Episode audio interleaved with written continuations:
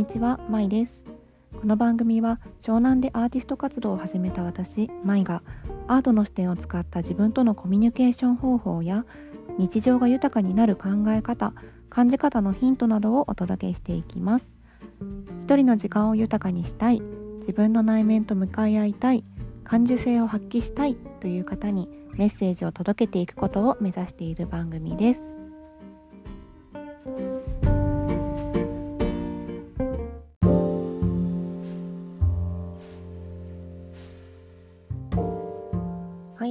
さんこんにちは。まいです。えっ、ー、と今回エピソード7ということであの実はですねもう2回収録してしかもそれそれぞれで30分から40分くらい話したのを録音したりしてたんですけどなんか妙にあの焦ってる感じが自分の中であってあのボツにしてでボツにしたらそれはそれでなんか自分に対してうーん落ち込んだり落ち込むってほどではなかったんだけどなんかもうちょっとうまく話してたのになとかあのまあそう40分とか1人で喋るって結構なエネルギーを消費するのでそれをね私2つもボツにしたのが自分でなんかこうちょっとエネルギーの枯渇が起きてでまあそんな時には私にはその自己表現の手段が絵を描くこととか文章を書くこと。まああとはなんだろう一人で踊るとかもあるけどそれはまあちょっと恥ずかしいんだけど。その絵を描くことっていうのがあったのであのー、画材屋さんに行ってキャンバス新しいの買ってきてそこに思い切り絵を描くっていうことであのー、自分でね循環をさせましたはい。でそれをさらにあの作成過程をムービーみたいなもの写真をつなげただけなんだけどムービーにしてみようって思ってまあ本当にそんなに上手にはできなかったけどあの集中してやってみたりしてそしたらそれはそれでなんかすごく自分の中であの達成感もあったし自分の描いた絵っていうのってこういう風にできていくんだなって客観視できてそれまた面白いなって自分のことを見つめるあのツールとしてその動画編集っていうのも使ってみるチャレンジをこの数日間でやってみたところです。はいであのまず今日話したいことがあってえっとポッドキャストのエピソード1を配信してから1ヶ月経ちました。で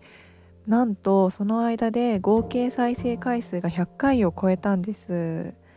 聞いてくださった方本当にありがとうございます。でそれでですねあの「アートフルジャーニー」っていうこの番組のタイトルなんですけどあの結構勢いで決めたんです。っていうのも私はポッドキャスト講座というものを受けていて2週間っていう短い期間でエピソードを作ってあのタイトル決めて届けたい方っていうのもあのフォーカスしてあの作るっていうことがあのスケジュールになっていたのですごいあの勢いで決めたんです。決めなきゃいけなかったから。であのまあそのメンバーの他にもメンバーがいてまあいいねいいねってなったので私もアートフルジャーニーって自分で言ってみたらあなんかすごい好きだなって思ったので採用しました。で最初このアートフルっていう意味は実際の辞書的なところで言うとあの技術的と技巧的巧みなっていう意味があるみたいであのま日本人で英語があんまり得意じゃなかったりするとアートとフルが足されているから、ま、アートでいっぱいみたいな直感的にそういうイメージが湧く方もいるんじゃないかなっていう思ってあの造語にはなるんだけどそういう意味合いも少し持たせてるつもりだったりします。はい、でそのこのタイトルがこの1ヶ月間発信していくうちにすごくあの私にとって立体感を持ってあの意味付けがされたことに気づきました。っていうのはえっ、ー、とまあアートっていうものは何かっていう話を今回のエピソードではしたいと思うんですけどあのそのそのアートっていうのは物事のその本質だったり自分のあの本音から湧き出てくるもの自分軸であることっていうことがすごくあの重要な核である意味を持っているんですけどあのー、そう。だから自分軸っていう意味がアートフルにあるとしあるっていうことにしてだからでジャーニーは旅。だから、えっと、アートフルジャーニーっていうのは本音とか自分軸に戻っていくような旅っていうことなんじゃないかなってあの後付けなんですけど自分でそういうふうに気づいてあーなんか確かに私が伝えたかったことかもしれないなっていうふうに感じました。旅っていうのはいつだって予想外の展開がつきものだし、まあ、ちょっと時にはあの失敗とかなんか怖い目に遭うこともあるけどその分その自分が力強くあのなったりあの経験できなかったことを経験できるとかっていう風なあの大事なものがあるじゃないですか。なんかだからそういう体験型のその artful なそう artful な体験っていうのを伝えていけたらなっていう風に改めて思いました。で今回あの私がだからアートフルっていう風に言っていてなんかそもそも分かったけどアートって何っていうのと自己表現っていうのもなんか四字熟語的な四字熟語ではないけどあの四字熟語的には頭にはあるけどそれがなんかこうあまり立体感を持って自分の中で自分事としてつかめないなーっていう風に思思ってる方がもしかしたらいるんじゃないかなってふうに思ったのであの、自分なり私なりにそのまあうまく話せない気がするんだけど あの、アートとはと自己表現とはについての思うことを話してみようかなと思いました。はいでえっ、とその最近ですねアート思考っていう言葉聞いたことありますか？あの本屋さんとかに行くと意外とビジネス書とか自己啓発のコーナーにあの置いてあってでこれはもこうまあ〇〇思考とかさあの〇〇マインドとかっていうのはこうブームみたいなものもあったりして定期的に。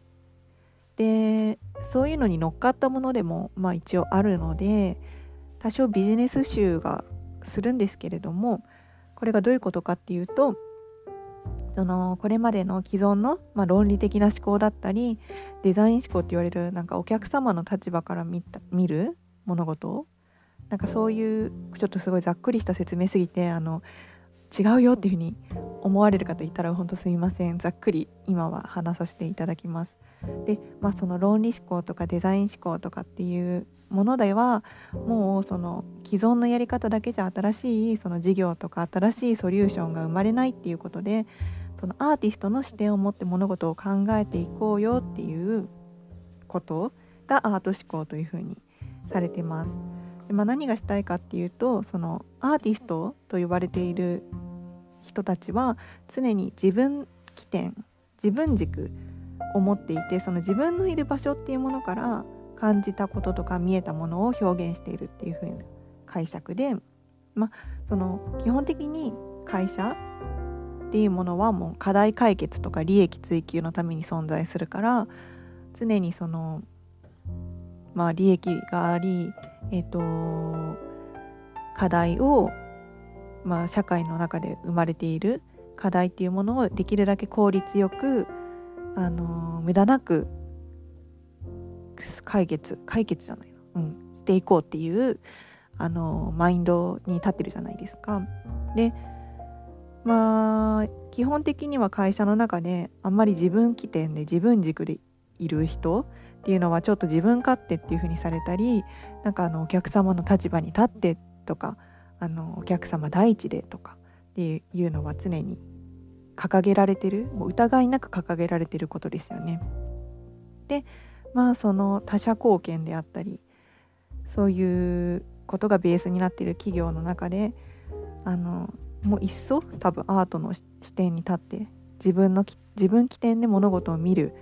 そうすると多分これまでになかった新しいアイディアとか奇抜な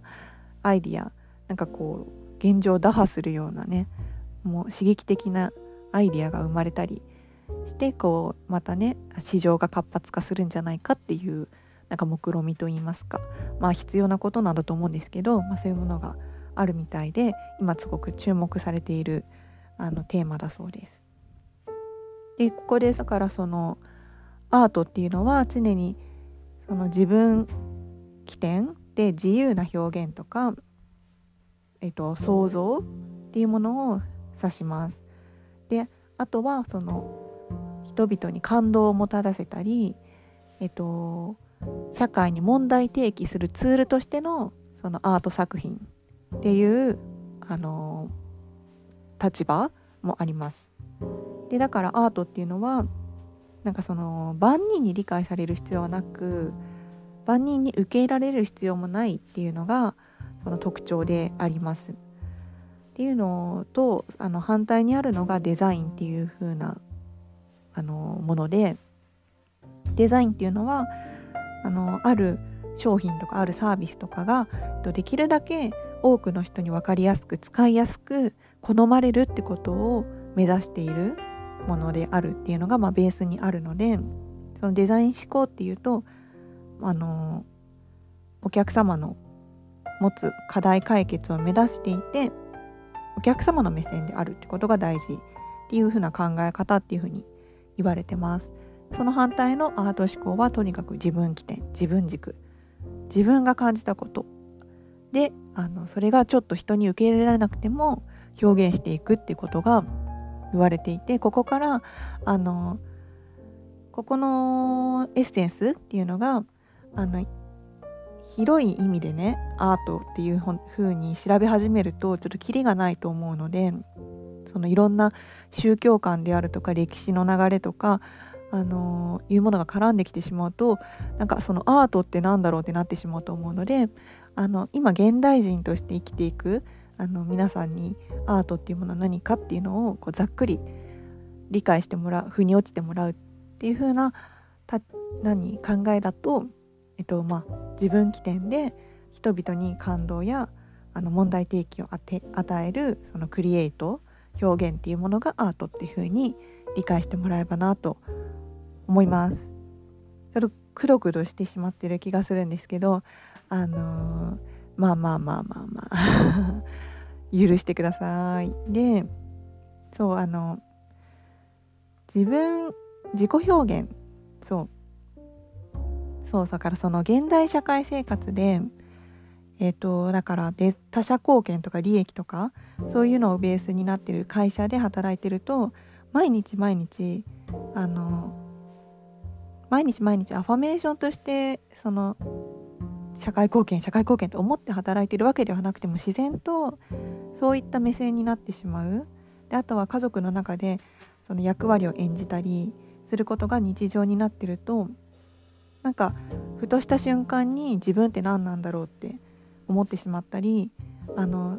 会社を定年で退職した後とかもし定年まで働いたらなんですけど定年で退職した後になんか自分の個性って何だったんだろうとかなんか役割しか自分にはなかったのかなっていう風な虚無感とかっていうのが襲われる人があの多くいますよね。で、まあ、その結果、えっとまあ、役割にやたらにしがみついてしまったり逆になんか生きる気力っていうものを失ってしまったりあのそういう状況になってしまうっていうのがあの私はあまりハッピーなことではないと思います。うん、でいくらねあの長く働けて会社でお金もたくさんもらえてで地位が生まれ地位があってあのまあ、お家が変えてとかっていうのがあったとしても最終的に自分の個性って何だったんだろうとかうんなんか自分の心から自分の表現を外に出せないっていうことにも気づけないっていうのはすごくちょっと、うん、切なすぎるなって思います。うん、ででもこれって個人レベルでどうこうするっていうのって結構難しいことでやっぱり教育とかその親のあの言葉とかそういうものであの自分を見失うっていうかそもそも自分を見つけられないっていう風にあの10代を過ごしてしまう。それを避けるっていうことが結構難しいのが今のその日本で生きるあの人たちにあるうん課題問題なんじゃないかなってあの思うんです。そういう意図がもうね設定されてるんですよね。でまあだからあとちょっとこう性的すぎたらあのはみ出し物みたいな問題児みたいにされちゃったり。そこでねその人たちがすごい強い精神力であのビジネスを立ち上げたり自分らしく生きて人々を巻き込んであの新しい教育とか新しい生き方を発信してる人もたくさんいるけれどもそこまでいかずに潰れてしまったりすることとかもたくさんありますよね。でちょっと壮大な話になってしまったけど私個人としてはやっぱりその自己表現とツールとしてアートを使っていくことであの、ま、何歳からでもあの大丈夫何歳からでもあの自分のその中にある思いっていうものをこう確かめること輪郭を作っていくことができるんじゃないかなっていうふうに思っています。でその自己表現って言われてもって感じだと思うんですけど自己表現っていうのはうーんとねそのどんな手段を使っても何かの手段のトレースあの真似真似をしたとしても OK だと思います。でそこに自分の内側にある何らかの思いとかっていうのはもうすでに個性なのでそれが発散させられていてあの外に見えるような何かに表現することが自己表現でありその完成品をあのアーティストとして社会に問題提起するっていうのはすごくあの後々のことであって一番最初今から自己表現をあの自分のライフに取り入れていきたいって思った時にはそこまで考えなくてあの全然大丈夫です。考えなくていいですむしろ。でその自己表現例えばダンスであったり歌であったりあの文章でも小説を書くエッセイ書く詩を書くいろいろありますよね。あとは絵を描く、えっと、絵絵を描くにしても絵の具で描くのかパステルで描くのかペンで描くのかあのー、写真とか雑誌とかの切り抜きでコラージュにするのかとかコラージュもデジタルでやるのかアナログでやるのか写真を撮るにしてもなんかフィルムのカメラで撮るのかあのすごくデジタルカメラ高性能なカメラで撮るのかとかその写真をプリントアウトするのかそれでもどの大きさでプリントアウトするのかだとかあとは版画を彫るのか、うん、彫刻を彫るのか彫刻も石を加工するのかそれとも木を加工するのかでアクセサリーを作りにしてもビーズで作るのかあの石を使って作るのかあの紐とかをくあの使って作るのかなんかもうあのパッと今思い浮かべただけでもものすごいたくさんの手段があると思います。でそれはあの作るの工程で出来上がったものに対してすごい価値が生まれたり楽しいって思う素敵って思えることも大事だけどやっぱりその過程が絶対に大事でその手を動かして何かを作っている体を動かして何かを表現しているっていうその過程にあの自分っていう人間が今ここにいるってことが実感できるんですね。そのことが何よりも大事だと私は思います。でそれが自己表現でありもうアートだと思います。そう。あのー、そんなことできないしやったことないって思われる方でもあの手書きの文字って誰一人同じ字の筆跡を持つ方っていないじゃないですか。みんな癖があるんですよ手の。自分の名前長年書いてきた自分の名前だとか、まあ、よろしくお願いしますとか何千回書いてきたかもしれません。それは誰一人同じものがないのと一緒で、えっと、それ自体がもう個性生きてることがもう個性でありそれがその人が何かを何かのツールを使って自己表現をしたらそれ自体でもう十分な個性なんですよね。でそれが他者の目にどう映るかとかそういうことからもあの自分を知るフィードバックを受けることができるしその過程で自分がどういった感情をが湧いてきたかっていうことを確かめることであのどんどん自分への理解とか私ってこういうところがあの得意なんだとかこういうことをすると嫌な気持ちになるなってことに気がつけるっていうのがあのあります。うん、だからその隠しきれない個性っていうものは必ず全員が持っていてそれをより表に出すっていうことだってそもそもが抑えてるからね。そのそもそも毎日抑えてるじゃないですか。大人の人たちって。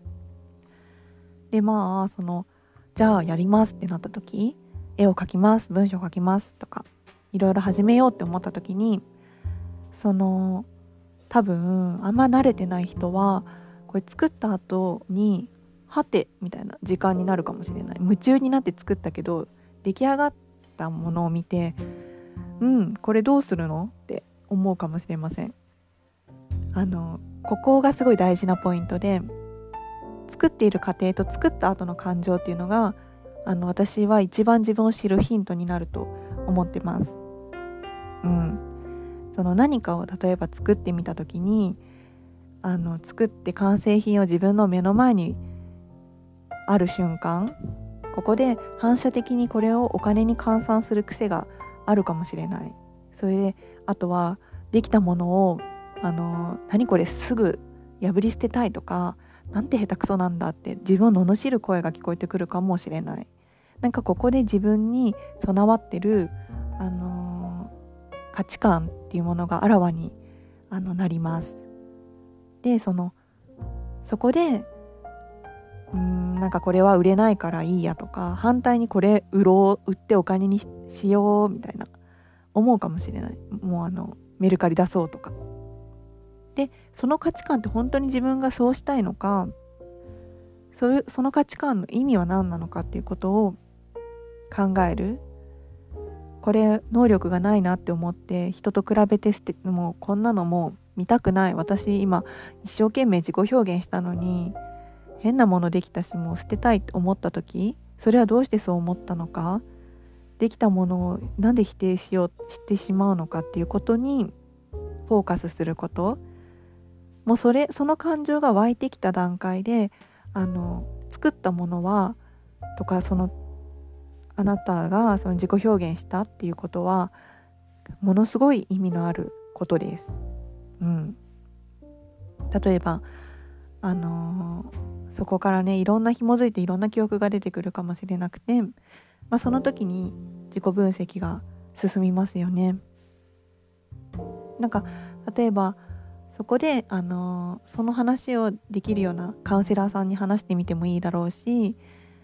そうですね。あの他者の力を借りてみるのもいいと思います。なんかこういうふうに思思ったんだけどどうかなっていうふうに。であとはですねその自己表現していくで決めて行動した後に出てくるその、えっと、大事なポイントその2としては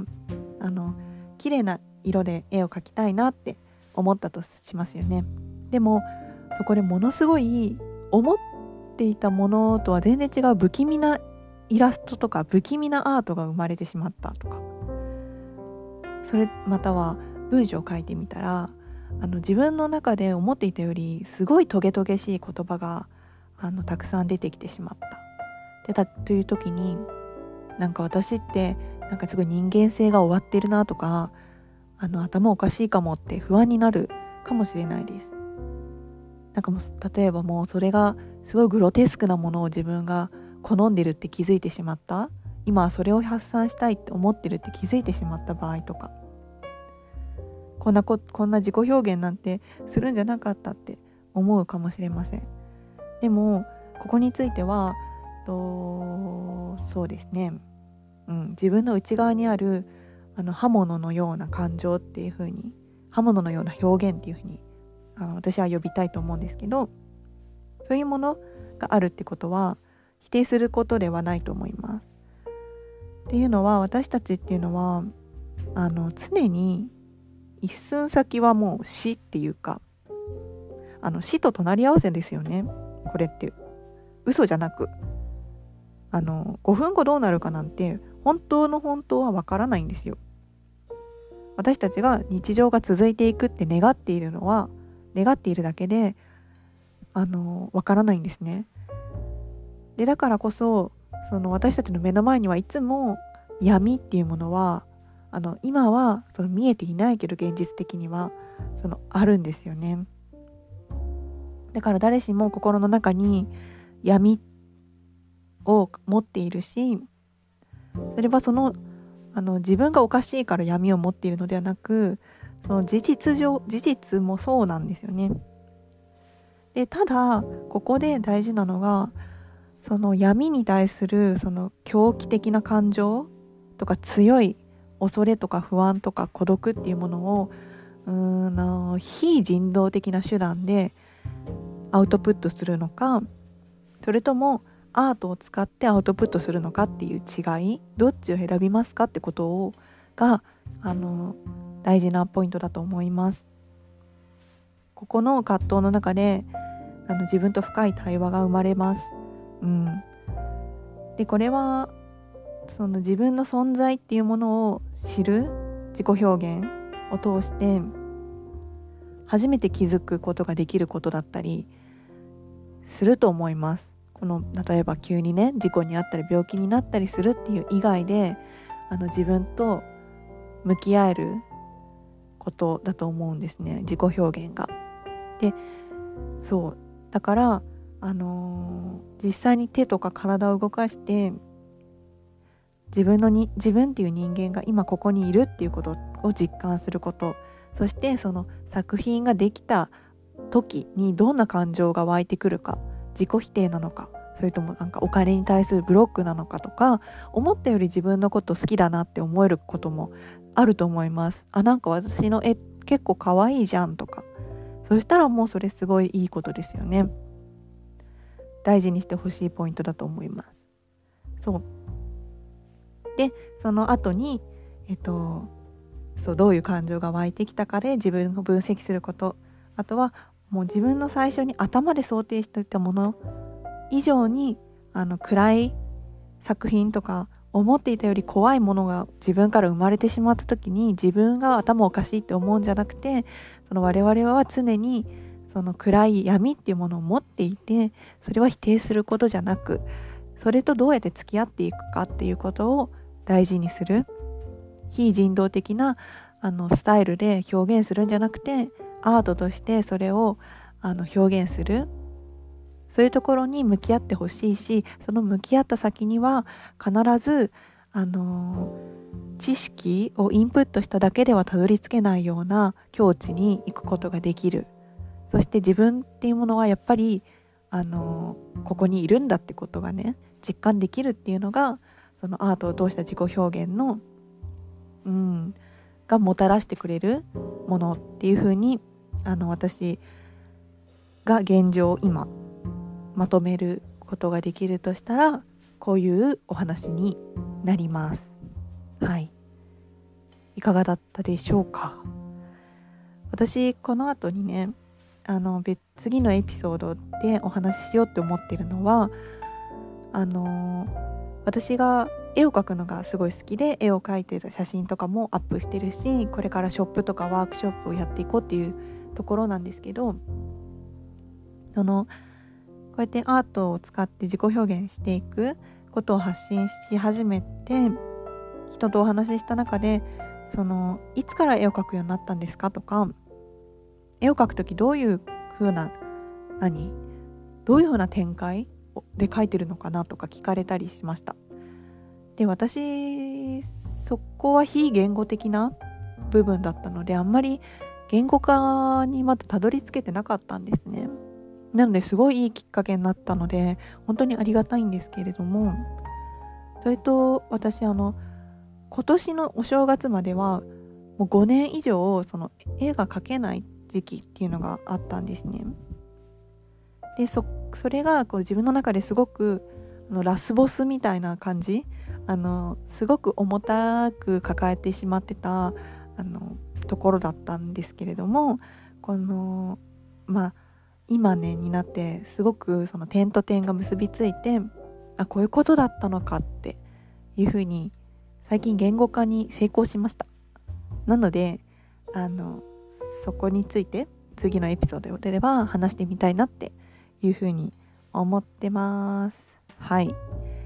ということで、えー、今日も今日もじゃない。今日はこんな感じでアートと自己表現についてお話ししてみました。寒くなってきたのでうん。あの手首足首首なんだっけ首のつくところを温めてとあとは頭温めていきましょう。ではバイバーイ。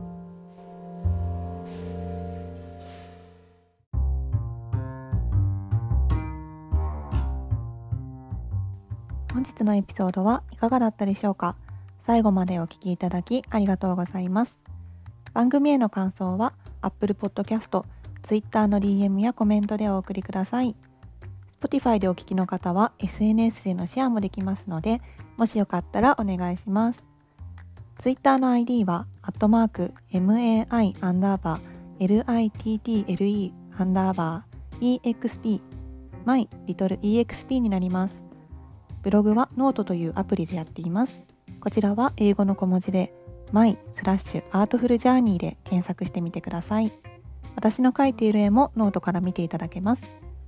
ではまた次回のエピソードでお会いしましょう。バイバイ。